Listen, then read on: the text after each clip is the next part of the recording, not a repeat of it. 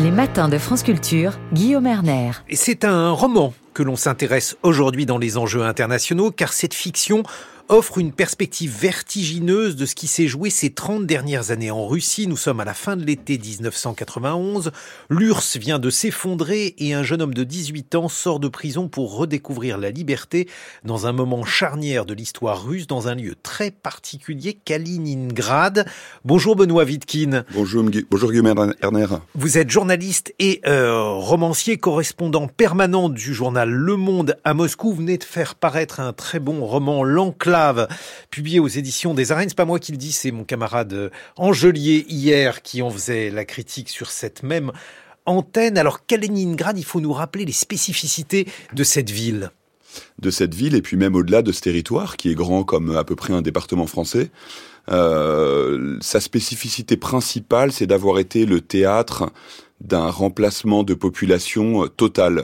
Euh, il faut se souvenir que c'était le territoire de Königsberg. Auparavant, la ville de Kaliningrad était la ville de Königsberg et le territoire autour. connu. Au moins un, Emmanuel Kant, euh, et donc le, le, le, cœur de la Prusse orientale. Après 1945, à la demande de Staline et de l'URSS, ce territoire passe sous le giron soviétique, sous souveraineté soviétique, et l'intégralité des habitants allemands, prussiens sont expulsés en deux ans et durant la même période, les nouveaux habitants, les colons venus du reste de l'Union soviétique, sont des gens qui n'avaient absolument rien à voir avec ce territoire avant. C'est en ce sens-là que je parle d'un remplacement total. Pourquoi avoir euh, choisi de situer justement votre intrigue dans ce territoire-là, Benoît Wittkin En réalité, j'ai avant tout choisi une époque qui est celle d'un chamboulement complet, le moment où, euh, comme le héros se le répète à lui-même fréquemment, tout s'écroule. Euh, et tout s'écroule, donc l'URSS s'écroule évidemment, et dans ce territoire c'est poussé à l'extrême, c'est-à-dire que la, la géographie elle-même change.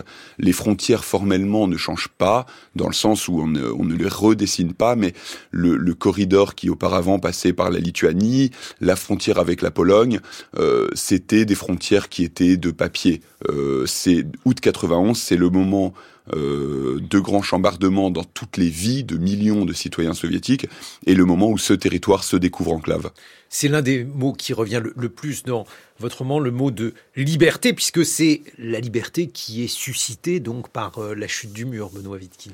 C'est la liberté que sur laquelle s'interroge ce jeune homme dont vous avez parlé, qui au moment de sortir de prison euh, ne sait pas ce qu'il va faire de sa vie et, découvre un monde nouveau. Euh, et c'est évidemment euh, les mêmes, à peu près les mêmes interrogations qui traversent tout le pays. On a des, euh, une liberté qui tombe en quelque sorte sur le, dos de ce pays nouveau qu'est la Russie et de ses habitants.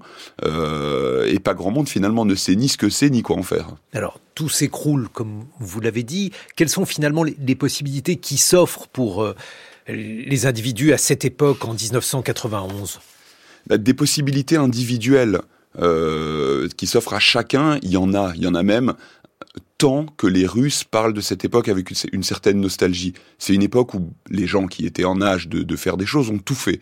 Euh, les plus dures, comme euh, avoir du mal à nourrir leur famille, comme les plus extravagantes, comme lancer des, des, des business pas possibles avec la Turquie ou la Pologne ou le reste du monde. Ensuite, qu'est-ce qui était possible comme destin collectif? C'est ça la grande question qui évidemment nous remue plus profondément parce que euh, est-ce que quelque chose d'autre que ce qu'on voit aujourd'hui, à savoir une Russie euh, agressive euh, et repliée sur elle-même, était possible? Je me garderai bien de trancher. Ce que j'essaie d'esquisser comme piste, c'est que hum, oui, on a une époque de telle effervescence, de tels espoirs, qu'on peut penser que ça n'était pas que des illusions, que quelque chose était possible. Et ensuite, il y a quelques invariants, quelques, quelques traits euh, nationaux hérités de l'URSS et même avant ça, et notamment, pour revenir à la liberté, un certain rapport à la liberté qui, qui n'est pas, pas, pas exactement celui que l'on a nous. Pourquoi hein?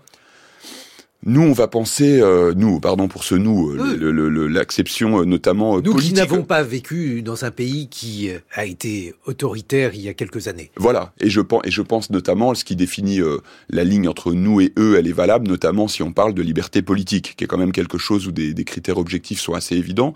nous allons placer la liberté politique avant tout. C'est d'abord par cela qu'on va la liberté individuelle, je veux dire, par cela qu'on va définir la liberté. En russe, il y a tout simplement euh, au moins deux mots qui servent à définir la liberté. Et l'un d'eux, le mot volia, euh, qui évoque une forme de liberté individuelle presque spirituelle. C'est-à-dire que peu importe que mes pieds soient dans la glaise, euh, si, alors mon âme, on est toujours très prudent à employer ce mot-là en parlant de la Russie parce que ça mène à toutes les bêtises, mais euh, si mon âme est libre de, de, de, m'entraîner où elle veut, je, je, dès le, le, le j'évoque cette, enfin, je, je présente cette euh, cette euh, vision qui existe, hein, que, que, des Russes euh, sont fiers d'avancer eux-mêmes. Et dès ce moment-là, avec un, moi et mon personnage regarde aussi cette vision avec une forme de scepticisme, parce que c'est bien commode de parler de ça quand euh, tout simplement des gens, et ils ne sont pas si peu nombreux, voudraient bien avoir des droits primaires politiques euh, et, cette, et ce récit un peu fantasmé d'une spiritualité russe qui, qui compenserait le reste et voilà un peu facile. Bon, c'est aussi le moment 1991 où euh, il y a une découverte, une redécouverte du passé russe.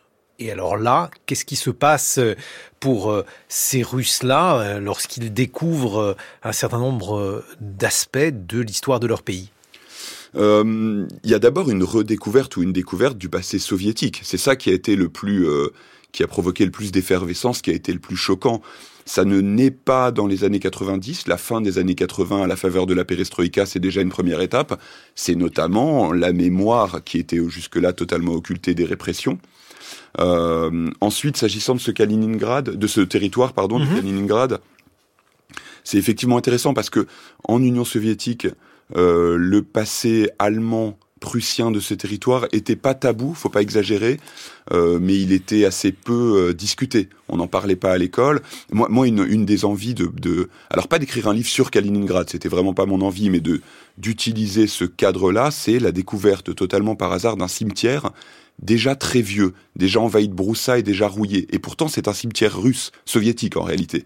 Et donc le, le la couche allemande qui, date de pas si longtemps, qui date de 70-80 ans, au moment où moi je la vois, est encore plus enterrée. Tout ça est effacé. Alors ça, ça, ça pose des questions assez vertigineuses sur les, les la trace qu'on peut laisser euh, nous en tant qu'êtres humains, mais aussi la facilité avec laquelle on peut effacer une trace euh, nationale, collective à l'échelle d'un territoire, et en réalité pas complètement. C'est-à-dire que cette, euh, cette ère, cette atmosphère un peu européenne particulière à l'échelle de la Russie, on la sent encore jusqu'à aujourd'hui à Kaliningrad.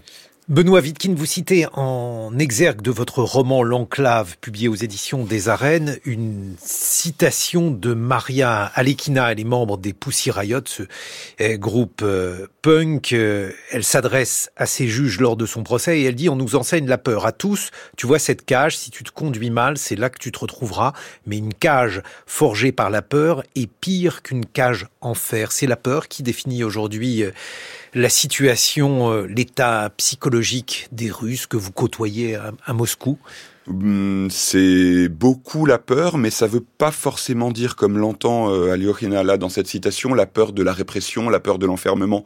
C'est une peur euh, qui est aussi celle la peur de l'inconnu, la peur de la de l'incompréhension. Beaucoup de Russes sont en réalité assez perdus euh, face à ce qui se passe actuellement et notamment la guerre en Ukraine.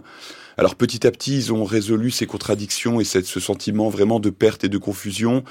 Euh, alors le pouvoir les, a, les y a encouragés, mais euh, ce que je veux dire par là, c'est que les, les, les, les, messages les plus brutaux, les plus euh, voilà, les plus violents de la propagande d'État sur les nazis ukrainiens ou les ambitions impériales, c'est des choses qui n'ont pas vraiment pris dans le pays. À l'inverse, -hmm. euh, l'idée que une fois de plus dans son histoire, la Russie est attaquée ça, ça nous fait euh, hausser les sourcils, là, on est d'accord, mais qu'une fois de plus la Russie est attaquée, et en l'occurrence par les Occidentaux, c'est ça qui s'est imposé. Donc, c'est donc euh, peur, pas uniquement peur, évidemment, ne pas en parler serait serait serait choquant, euh, mais une forme de soumission volontaire que eux appelleraient volontiers plutôt loyauté. Mais alors, je, me risque à une comparaison euh, par rapport à la situation de votre personnage avant 1991, où le pouvoir était plutôt très impopulaire en Union soviétique et aujourd'hui où semble-t-il euh, Poutine est plutôt populaire parmi les Russes. Est-ce que c'est comme ça que vous observez les choses? Euh, oui, alors maintenant, on a évoqué la peur, donc on peut effectivement euh, parler d'autant plus librement de la réelle popularité de Poutine. Mais alors sur là aussi, la confusion est présente, c'est-à-dire que des Russes vont continuer à vous vendre Poutine comme un gage de stabilité à l'heure de, de, de, d'un isolement quand même assez important et à l'heure surtout d'une guerre qui emporte des dizaines de milliers de Russes, ça paraît inconcevable. C'est un discours qui reste. faute d'alternative, faute du moindre discours concurrent. Ensuite, il y a aussi, euh, et c'est aussi un, quelque chose que j'explore dans le livre, parmi ces invariants historiques, des gens parce que notamment sous l'époque soviétique, c'était une façon de voir le monde qui s'était imposée, qui vont considérer que leur propre fierté, leur propre, leur propre destin euh, ne vaut rien comment dire, est bien moins important que le destin de l'État, que sa, que sa force évidemment, que sa force, voire, voire que sa taille, puisqu'on parle aujourd'hui de mouvement de frontières. Euh, et donc ça, ça fait, c'est pas tellement la question est-ce que Poutine est populaire, c'est qu'est-ce que l'État pour moi?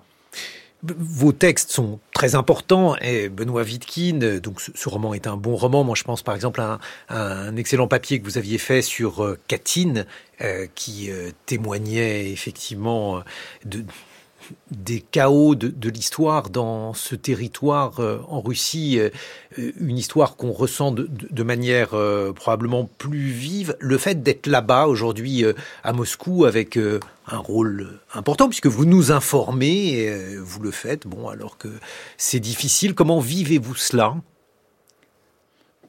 Le l'arbitrage qu'on fait, euh, le calcul qu'on fait assez fréquemment, parce qu'il faudrait pas se laisser endormir, c'est est-ce que ça vaut le coup? C'est-à-dire est-ce que ça vaut le coup en termes de risque euh, désagrément? Euh, et il ne faut pas non plus surestimer ces risques, ils existent, mais c'est pas. Enfin voilà, je veux pas trop m'étendre là-dessus. Et est-ce que ça vaut le coup en termes de C'était plus une question psychologique sur la manière dont vous viviez cela. bah avec avec pas mal de douleur évidemment, bien sûr. Euh, notamment aussi pour avoir pendant des années euh, couvert et arpenté l'Ukraine.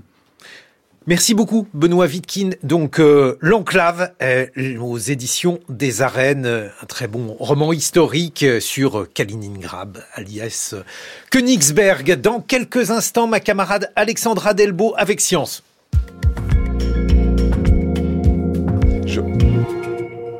6h52 sur France Culture. Alexandra Delbo, ce matin, on vous dévoile les vraies couleurs de Neptune. Oui, vous avez été berné pendant des dizaines d'années dans vos manuels scolaires, les vôtres Guillaume et les miens aussi, ou dans Google Images. Lorsque vous regardez une représentation des planètes géantes de notre système solaire, vous voyez Jupiter en ocre et marron, Saturne en jaune, disons, Uranus en bleu vert clair et Neptune en bleu marine. Alors, Uranus a bien cette couleur, mais Neptune pas du tout. Et les astronomes le savent depuis longtemps. À l'origine de cette fausse information, il y a deux images prises par la sonde Voyager 2, une d'Uranus en 1986 et une de Neptune en 1989, sauf que sur celle de Neptune, eh on a poussé un petit peu les contrastes. Roland Bacon est astrophysicien et directeur de recherche CNRS au CRAL, le centre de recherche en astrophysique de Lyon. Donc lorsque ces images ont été prises, il s'agissait en fait de voir si on trouvait des structures dans les atmosphères de ces planètes géantes. Et donc on reconstitue, en fait, il faut le savoir, des images de couleurs, mais la, pose initiale sont faites dans une bande particulière. Hein. Donc on reconstitue avec une, deux, trois images. On va reconstituer une image qu'on appelle nous en fausse couleur. On combine des images noires et blancs prises dans différents filtres. Et donc euh, c'est jamais forcément représentatif de ce qu'on verrait si on pouvait être sur place. Hein. Et, et c'est pas l'objectif. L'objectif, c'est de regarder comment est l'émission lumineuse sur euh, la surface de la planète et de voir si on y voit des structures. Et donc, euh, c'était ça l'idée. Donc, euh, sur Neptune, ils ont vu des